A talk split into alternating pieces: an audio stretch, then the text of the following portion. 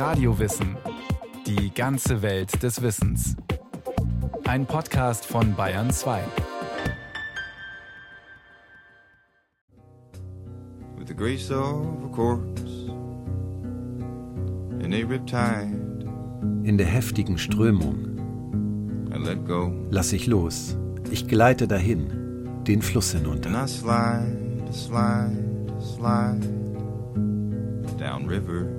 Es gibt viele Lieder über den Fluss. Er flüstert, er rauscht. Eine Metapher auch für den Lauf des Lebens, der meandernde, sich immer wieder neue Wege suchende Fluss.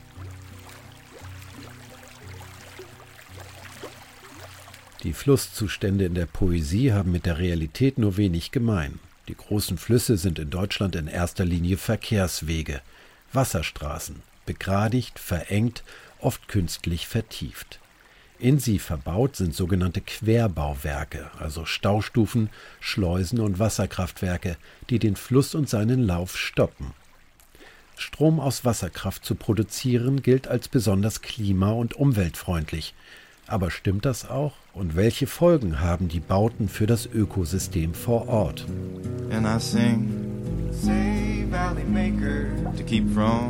Die Ökobilanz der Wasserkraft, wenn Flüsse nicht mehr fließen können. Eine Sendung von Marco Pauli. Die Wasserkraft ist ja quasi ein Teilaspekt halt, weil die Wasserkraft also eine der wesentlichen Nutzungen ist, die uns dort also auch teilweise ein bisschen Sorgen bereitet. Stefan Naumann vom Umweltbundesamt. Er beschäftigt sich mit der Umsetzung der Wasserrahmenrichtlinie der EU. Diese hat zum Ziel, die Binnengewässer Europas wieder in einen guten ökologischen Zustand zu bringen. Der Fluss wird aufgestaut, verändert sich dadurch sehr stark und leichter dann nicht mehr einem Fluss, sondern mehr und mehr einem See. Und da schließen sich natürlich vielfältige Veränderungen an, die wir dann an der Gewässerbiologie sehen, sodass dann am Ende der Bewertung dann oftmals steht, dass das Gewässer dann nicht mehr in einem guten ökologischen Zustand ist. Und diese Bewertung wurde für die meisten deutschen Flüsse vorgenommen. Der ökologische Zustand von Weser, Ems und Teilen der Elbe ist schlecht. Bei den anderen großen Flüssen Deutschlands schwankt er zwischen mäßig und unbefriedigend. Dabei war das Ziel der im Jahr 2000 in Kraft getretenen Wasserrahmenrichtlinie, dass sich die europäischen Gewässer bereits 2015 in einem ökologisch guten Zustand befinden sollen offenbar ohne dass seither viel dafür getan wurde, hat man dieses Ziel nun auf 2027 verschoben. Zu den Aufgaben des Umweltbundesamtes zählt, gemeinsam mit den Bundesländern Vorgaben wie die Wasserrahmenrichtlinie umzusetzen. Doch auch das zukünftige Ziel zu erreichen werde nicht leicht, erklärt Stefan Naumann. Allein in Deutschland, das sind für diese Wasserrahmenrichtlinie ungefähr 130.000 Kilometer an Gewässerstrecke, die dort bewirtschaftet werden müssen und in guten Zustand kommen sollen. Von diesen 130.000 Kilometern sind derzeit nur 10 Prozent in diesem guten Zustand. Das heißt, 90 Prozent der Gewässer also verfehlen diesen Zustand noch. Das sind also weit über 100.000 Kilometer. Also wir haben drei Effekte, wir haben zu viele Nährstoffe, zu viele Schadstoffe. Wir haben zu wenig Lebensraum in den Gewässern, zu wenig Fläche, auf denen sich Gewässer entwickeln können. Und wir haben ein großes Problem halt, dass eben halt die Gewässer nicht durchgängig sind nicht durchgängig. Das bedeutet, dass dem Fluss etwas in den Weg gestellt wird, das seinen Lauf stoppt, zum Beispiel ein Wasserkraftwerk. Mit diesem wird das Wasser gestaut, abgeleitet und auf Turbinen gelenkt, durch deren Bewegung dann Strom erzeugt wird.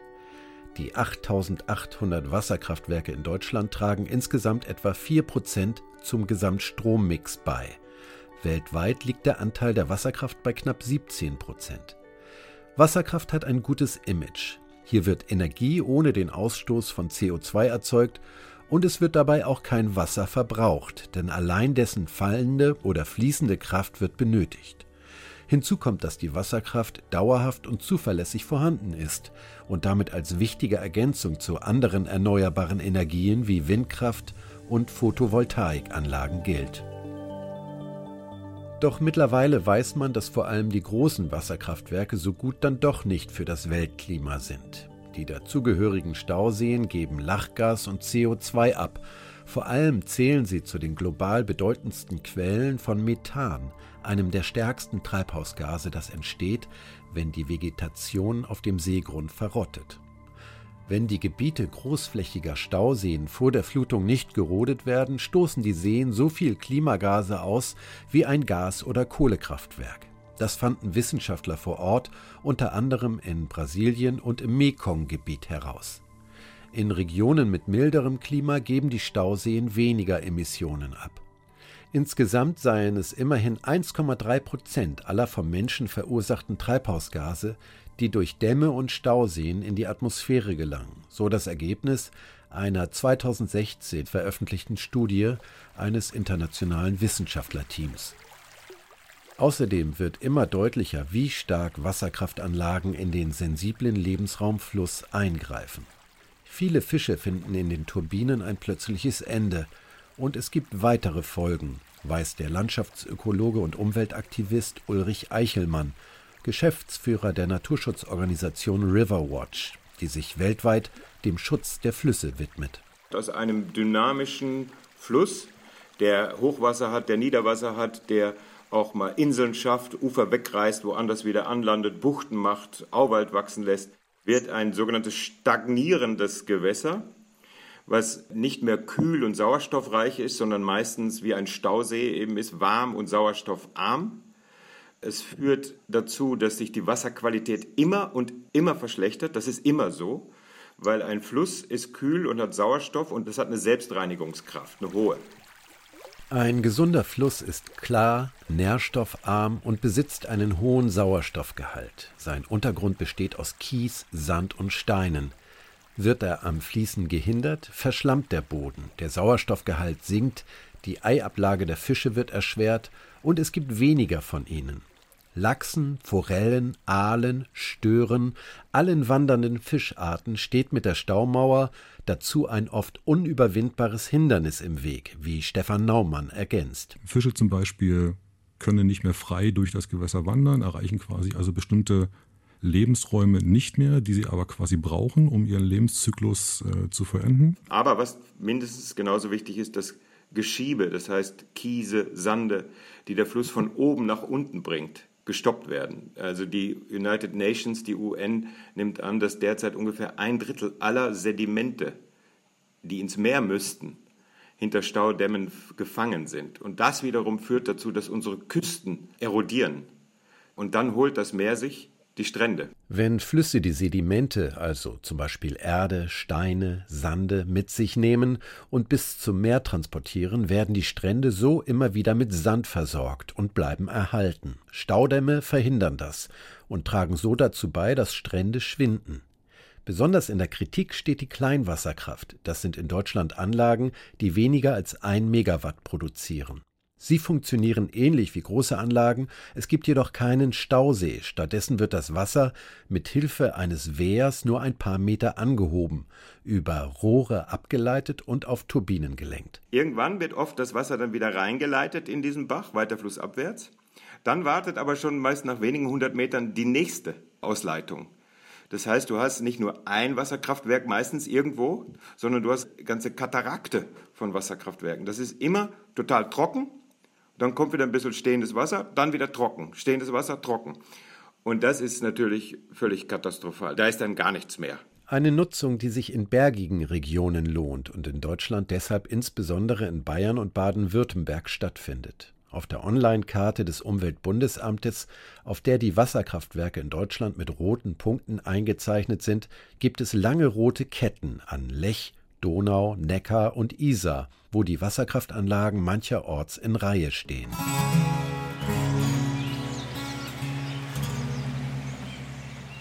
Im Südosten Europas gibt es noch Flüsse, die wild und nahezu naturbelassen sind. Auf der Balkanhalbinsel fließen in Kroatien, Bulgarien, Serbien, Albanien und Griechenland die letzten Wildflüsse Europas. Der Umweltaktivist Ulrich Eichelmann setzt sich mit Riverwatch für deren Erhalt ein. An den Flüssen des Balkans sollen insgesamt etwa 3000 Wasserkraftwerke gebaut werden. Das ist an sich schon mal verheerend, diese Anzahl. Das wird aber noch verheerender, wenn man weiß, dass viele dieser Kraftwerke in hochrangigen Schutzgebieten geplant sind. Nach EU-Kriterien befinden sich 6,6 Prozent der deutschen Flüsse in gutem ökologischem Zustand, gerade mal 0,1 Prozent in sehr gutem. Dagegen werden etwa 80 Prozent der Flüsse auf dem Balkan als gut oder sehr gut bewertet. Laut Ulrich Eichelmann existieren an wohl keinem anderen Ort in Europa so viele Fischarten. Ähm, es gibt nach den neuesten Studien 113 Fischarten, die gefährdet oder geschützt sind am Balkan. Von denen kommen 69 Fischarten ausschließlich am Balkan vor und sonst nirgendwo auf der Welt. Und wir haben das jetzt mal untersuchen lassen von einer Gruppe von Wissenschaftlern, die eben zu dem Ergebnis kommen, wenn diese Wasserkraftwerke gebaut würden, dürften etwa 49 Fischarten entweder aussterben oder an den Rand des Aussterbens gebracht werden. Verglichen mit anderen wichtigen Formen erneuerbarer Energien habe die Wasserkraft eindeutig die größten ökologischen Auswirkungen. Das steht in der angesprochenen Studie, die 2015 unter der Leitung des Zoologen Stephen Weiss von der Universität Graz entstanden ist. 90 Prozent der geplanten Kraftwerke in den Balkanländern sind Kleinwasserkraftwerke mit einer geringen Leistung. Die produzieren so wenig Energie übers Jahr gesehen, dass das den Eingriff überhaupt nicht rechtfertigt. Aber man kommt erst langsam zu dieser Erkenntnis, dass das auch ökonomisch nicht zielführend ist. Die Wasserkraft spielt in den Balkanländern eine viel größere Rolle als in Deutschland. Albanien zum Beispiel bezieht nahezu 100 Prozent des Stroms aus drei großen Wasserkraftwerken. Weil der Bau und der Betrieb vergleichsweise günstig ist, erwarten Experten wie Peter Rutschmann, Professor für Wasserbau an der TU München, in Entwicklungsregionen in Asien und vor allem in Afrika eine Zunahme von Wasserkraftwerken. Alle diese Gebiete eines geplanten Wasserkraftausbaus sind aber Hotspots der Biodiversität und für mich ist es deshalb ganz wichtig, wenn schon Wasserkraft gebaut wird, dann mit einer Technik, die einen möglichst geringen Schaden für die Ökologie darstellt. Dafür hat Peter Rutschmann ein EU-weites Forschungsprojekt namens Fit Hydro gestartet, das die Auswirkungen von Wasserkraftwerken auf verschiedene Ökosysteme untersuchen und dabei helfen soll, sie umweltverträglicher zu machen. Es werden zum Beispiel Ultraschallsensoren getestet, mit denen Fische erkannt werden. Wenn wir sehen, dass Schulen von Fischen im Wasser unterwegs sind oder solche Fische unterwegs sind, von denen wir wissen, dass sie im Augenblick gerade leichen, so können wir ein Wasserkraftwerk angepasst steuern. Wir können zum Beispiel die Turbinen drosseln oder ganz abstellen, oder wir können die Wehre öffnen, damit die Fische von Oberstrom nach Unterstrom absteigen können. Wenn ein Bauwerk den Fluss durchschneidet, können Fische dieses normalerweise nicht oder nicht in beide Richtungen überwinden. Es sei denn, es existiert eine extra konstruierte Fischaufstiegshilfe. Diese gibt es in unterschiedlichen Ausführungen. Ulrich Eichelmann von Riverwatch hält sie nur selten für geeignet. 99 Prozent aller Fischaufstiegshilfen funktionieren nicht. Vor allen Dingen nicht flussabwärts. Da findet keiner mehr. Die gehen durch die Turbinen durch und sterben dann. Zur Funktionsfähigkeit von Fischtreppen gibt es nur wenig Daten. Jedoch ist tatsächlich bekannt, dass es für viele Fische schwierig sein kann, den Eingang einer Aufstiegshilfe zu erkennen. In Geesthacht bei Hamburg steht die größte und teuerste Fischaufstiegsanlage Europas. Sie hat den Ruf, gut zu funktionieren. Ein 16 Meter breites und 550 Meter langes Betonbauwerk, das sich trotz seiner Ausmaße recht unauffällig in eine Bucht der Elbe schmiegt. Der Eingang der Fischtreppe liegt direkt an der Staustufe Geesthacht, einer Staumauer, die den Fluss durchquert. Wir sind ja hier direkt 140 Kilometer vor der Mündung der Elbe in die Nordsee. Wir sind hier am einzigen Querbauwerk der Elbe auf deutschem Elbgebiet. Und damit ist es natürlich unendlich wichtig, hier eine Durchgängigkeit für jeden Fisch zu schaffen, der wandern möchte. Weiß Gudrun Bode, die für den Betreiber der Fischtreppe, den Energiekonzern Vattenfall, Führungen unternimmt. Die Fischtreppe ist unterteilt in 49 einzelne Becken, die an den Seiten durchlässig sind, aus denen den Fischen also Wasser entgegenströmt, was ihnen als Hinweis dient, hier stromaufwärts zu gelangen. So geht es für die Fische in jedem Becken 10 cm aufwärts, bis nach 550 Metern die gut 4 Meter Höhenunterschied überwunden sind. Diese Beckenwände sind ganz wichtig, weil man damit eben Ruhezonen für die Fische erreicht hat. Große Fische haben grundsätzlich mehr Kraft, mehr Muskelmasse und können schneller schwimmen und stärker schwimmen und längere äh, Strömungen auch durchschwimmen. Die kleinen Fische, denken Sie mal an einen Stichling oder auch den Stint oder auch kleine Fische anderer Arten, die müssen sich ausruhen zwischendurch und die brauchen Ruhezonen. Und aufgrund dieser Bauweise mit den Beckenwänden und mit den Schlitzen hat man für die nicht so starken Schwimmer Ruhezonen geschaffen.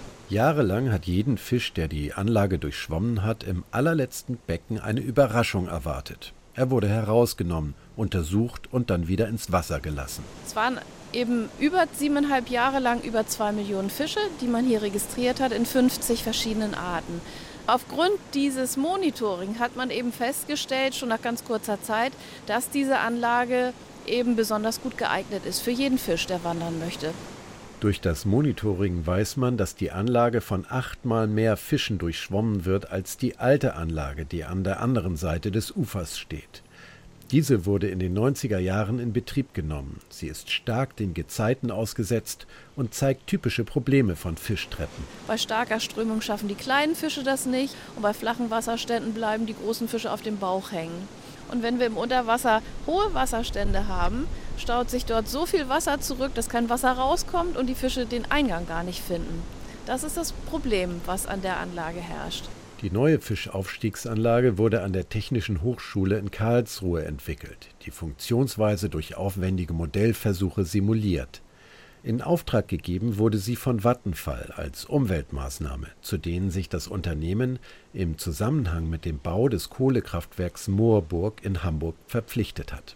30 Millionen Euro betrugen die Entwicklungs- und Baukosten der 2010 eröffneten Fischtreppe. Erst mit ihr konnten viele Fische in Mittel- und Oberelbe zurückkehren. Also man hatte ja durch den Bau des Wehrs damals in den 50er Jahren etlichen Fischarten den Weg ins Oberwasser versperrt, wie zum Beispiel dem Stint. Nicht nur der lachsartige Stint, ein Speisefisch, dessen besonderes Merkmal der Duft nach frischen Gurken ist, soll mit der Anlage wieder flussaufwärts wandern können. Auch ein anderer, seit dem Bau des Wehrs verschwundener Fisch soll zurückkehren. Diese Anlage ist ja konzipiert für den größten Fisch, der mal in der Elbe gelebt oder seine Eier gelegt hat, und zwar den europäischen Stör, den Sturio. Dieser Fisch wird ja seit 2008 als Jungfisch in die Elbe ausgesetzt und soll, wenn er dann irgendwann mal aus dem Atlantik wiederkommt, natürlich das Oberwasser erreichen können. Und das geht nur durch so eine große Anlage. Der europäische Stör kann über drei Meter lang werden und mehr als 300 Kilo wiegen. Doch bisher wurde hier noch keiner gesichtet. Sie müssen sich vorstellen, es werden Jungtiere ausgesetzt, schwimmen dann aber direkt in die Nordsee und Richtung Atlantik, Richtung Dänemark, das weiß man. Die bleiben dort aber 10 bis 15 Jahre, bevor sie das erste Mal wiederkommen. River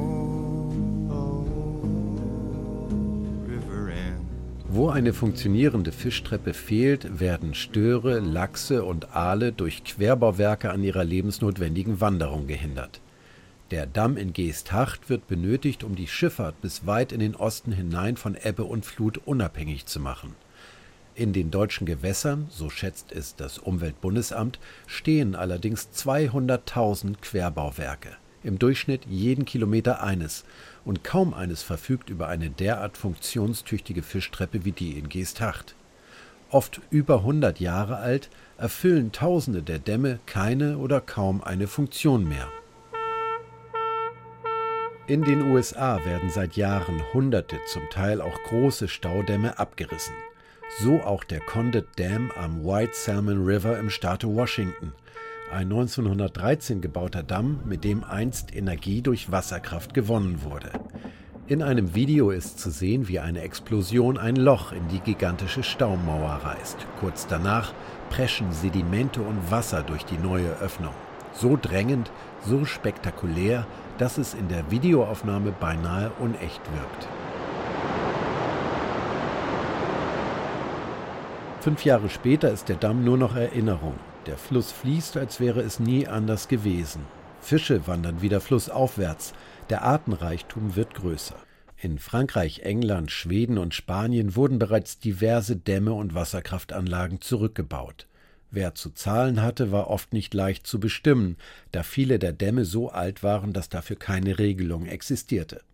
In Deutschland lässt man sich mit dem Rückbau Zeit hört man Stefan Naumann vom Umweltbundesamt, herrscht dort offenbar nicht die Überzeugung, dass es viele unnütze Querbauwerke gäbe. Also wenn man dazu kommt, zu sagen, also wir haben hier ein Gewässer, das hat eine sehr hohe ökologische Qualität, beziehungsweise kann die erreichen, zum Beispiel als Laichgewässer für den, für den Lachs zum Beispiel. Das heißt, wir brauchen dort eine sehr gute Durchgängigkeit, damit wir diese Population wieder ansiedeln können. Und wir haben dort Wasserkraftwerke, die nur einen sehr geringen Beitrag haben, also in puncto auch Energieerzeugung zum Beispiel. Äh, da wird sehr wohl überlegt halt, ob nicht halt diese Anlagen zurückgebaut werden, ob die Rechte abgelöst werden. Und da werden durchaus ähm, vielfältige Anstrengungen unternommen, also auch das auch zu tun. Nur dort, wo es absehbar ist, dass es sich auch wirklich lohnt, wird also ein Rückbau in Erwägung gezogen. Was wir eben halt jetzt lernen, ist, dass also auch halt die, die Biologie, das heißt also die Fische und andere ähm, kleinere Nährtiere für die Fische, aber auch halt Wasserpflanzen etc., also wirklich Zeiträume, größere Zeiträume äh, benötigen, um sich wieder einzustellen also da lernt man meiner Ansicht nach jetzt wirklich dazu gerade, dass man da wesentlich mehr eigentlich veranschlagen muss, als man angenommen hat. Arjan Berghäusen von der Organisation World Fish Migration hat nach Rückbauten andere Erfahrungen gemacht. Eigentlich lässt sich sofort nach dem Rückbau eines Damms beobachten, dass die Fischarten zurückkehren. Es ist tatsächlich verblüffend, wie schnell das passiert. Und etwa ein Jahr später sind dann auch schon wieder die Vögel da, die sich von diesen Fischen ernähren. Die Natur ist stark. And I sing, say Valley Maker, to keep from cursing. Die Ökobilanz von Wasserkraft, sie ist derzeit längst nicht so grün wie ihr Ruf. Auch wenn bei der hierzulande hauptsächlich betriebenen Kleinwasserkraft kaum klimaschädliche Emissionen anfallen, ist der Eingriff ins jeweilige Ökosystem schwerwiegend, gerade in noch gut funktionierenden Flüssen. Während das Ausbaupotenzial in Deutschland begrenzt ist, sind weltweit tausende große Wasserkraftprojekte geplant, oft in ärmeren Regionen, wo es dann fraglich ist, ob teure, gut funktionierende Fischtreppen oder andere neue Technik zum Einsatz kommen. Weltweit agierende Schutzorganisationen können dabei helfen, dass ein Bewusstsein für die Sensibilität und die Erhaltungswürdigkeit von lebendigen Flüssen entsteht, genauso wie die Poesie, die deren Schönheit besingt. Take me through the sweet valley, where your heart bloom, bloom, bloom.